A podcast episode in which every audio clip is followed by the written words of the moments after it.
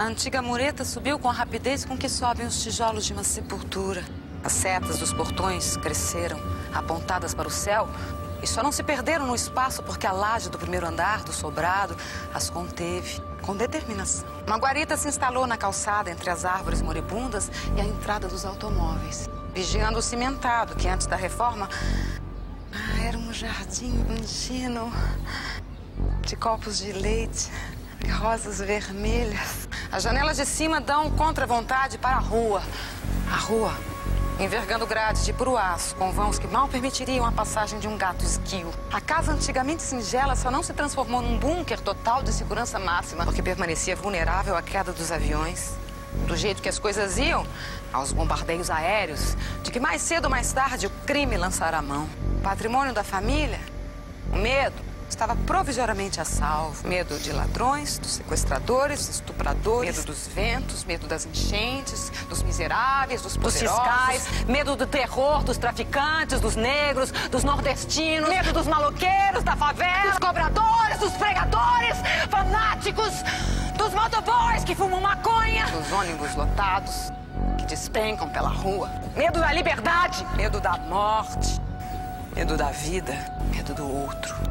Apesar de já inexpugnável, a fortaleza carecia de ainda mais. Era preciso assegurar-se da confiabilidade dos guariteiros. Assim, a família instituiu o uso doméstico do crachá. Todos os novos residentes, pai, mãe, avó, tio avô, filho, duas filhas, nora e genro, deveriam portá-lo no peito. Cabendo ao guariteiro liberar a entrada somente aos que cumprissem a norma. De início, as mulheres da casa questionaram a real eficácia do método e protestaram contra o anúncio de que haveria também crachás para os visitantes, o que condenaria ao fim o gosto da filha mais nova, de 15 anos, vista em casa como perigosamente distraída em receber amigas da escola. Mas tiveram de covar-se à evidência. Só assim se poderia verificar se eram mesmo cumpridores os responsáveis, os guariteiros. Sem crachá, ninguém entra, nem o dono. Por mais inconfundível que seja aos olhos dos seus servidores.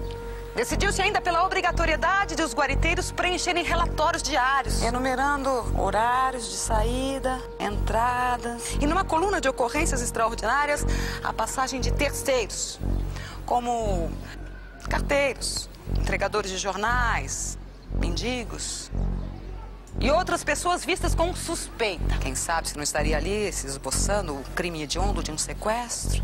Hã? O crescimento vertiginoso desse tipo de evento nas estatísticas determinava a preferência da família por carros populares, os únicos capazes de não chamar a atenção dos criminosos a spray. Mas como bastasse um único descuido para pôr tudo a perder, resolveu-se elidir os riscos, providenciando-se a blindagem da frota familiar de Uno Mille.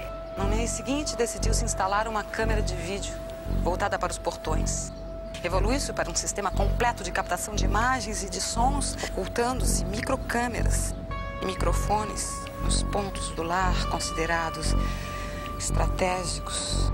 Também feminina foi a primeira resistência a esse avanço. Quando a filha mais nova de 15 anos, vista em casa como perigosamente distraída, esqueceu-se da vigilância eletrônica e, e masturbando-se, foi surpreendida pela câmara instalada na dispensa.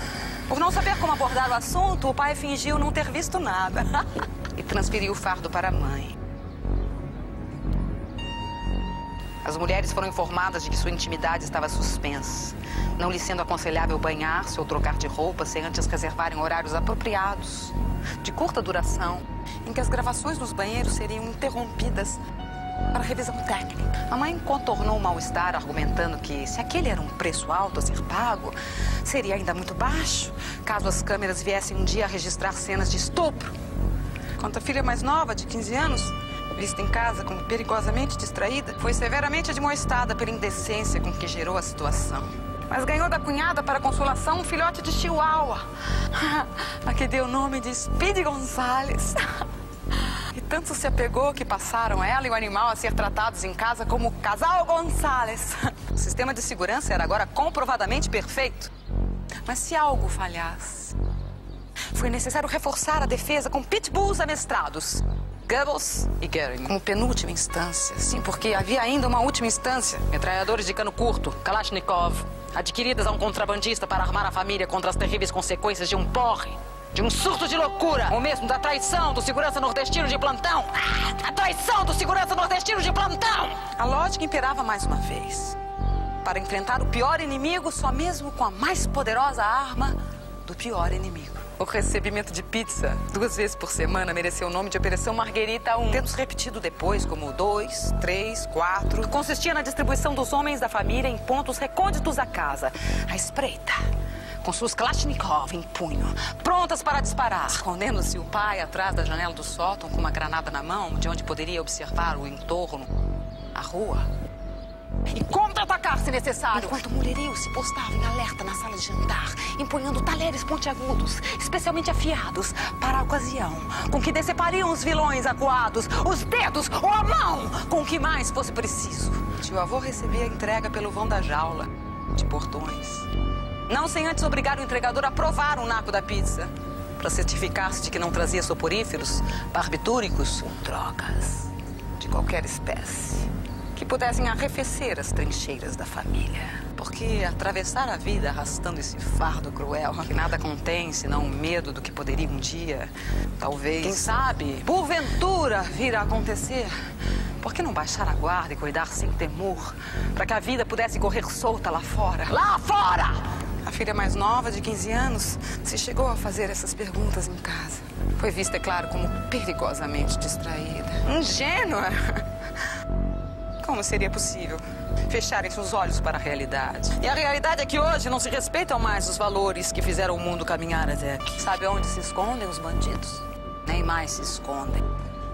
Hoje são as pessoas direitas que se escondem. É preciso desconfiar de tudo e de todos, porque o tiro certeiro ou a bala perdida vem. Não se sabe de onde, mas vem. Chamar a polícia?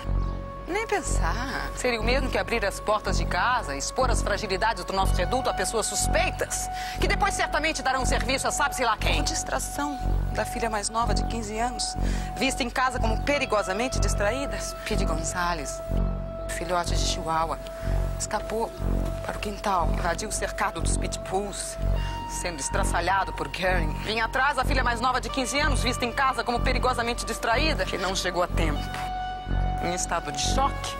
Seus olhos puderam apenas acompanhar os minutos finais do minúsculo Speed Gonzales, devorado pelo mastodonte que lutava por não dividir o petisco com o enfurecido Gals. A família cachapou-se de tal forma com o estado da filha que decretou por três dias o toque de recolher, durante o qual se deveriam extrair lições da tragédia doméstica, estampada nos olhos esbugalhados e no silêncio estarrecido da bela menina recolhida à cama. Que seria deles se a tragédia viesse de fora? Pelas mãos criminosas de estranhos. Já no segundo dia, porém, a consternação familiar se esvaziou, dando espaço a algo irrefreável que tomava o corpo. Um discreto sentimento de orgulho para com a atuação de Gary em sua primeira situação de risco enfrentada naquela casa. Diante do cãozinho invasor, não negou fogo, mostrou a que veio. No terceiro alvorecer, a filha mais nova, de 15 anos, vista em casa como perigosamente distraída, trajando um babydoll cor-de-rosa, transparente, sobre o corpo nu, calçando pantufas, desceu plácida para o quintal, rumo ao cercado dos cães. Esganiçando, Goebbels e Goering lançaram-se em sobressalto contra a grade. Uma Kalashnikov ergueu-se serena e calculadamente nas mãos da menina, que metralhou os cães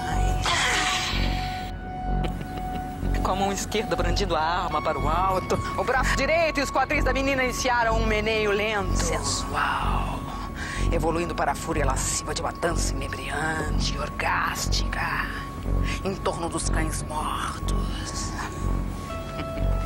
Os olhos azuis extasiados descobriram a câmera posta no alto. Num golpe arrebatado, a filha, a filha mais nova, rasgou a seda cor-de-rosa frontal que a cobria. E orgulhosa e provocadora ofereceu os peitos ensoberbados para o equipamento, após o que o metralhou. Até aquele momento, toda a cena poderia ter sido assistida pelo circuito interno de TV. Mas por quem? Se já não havia sobreviventes.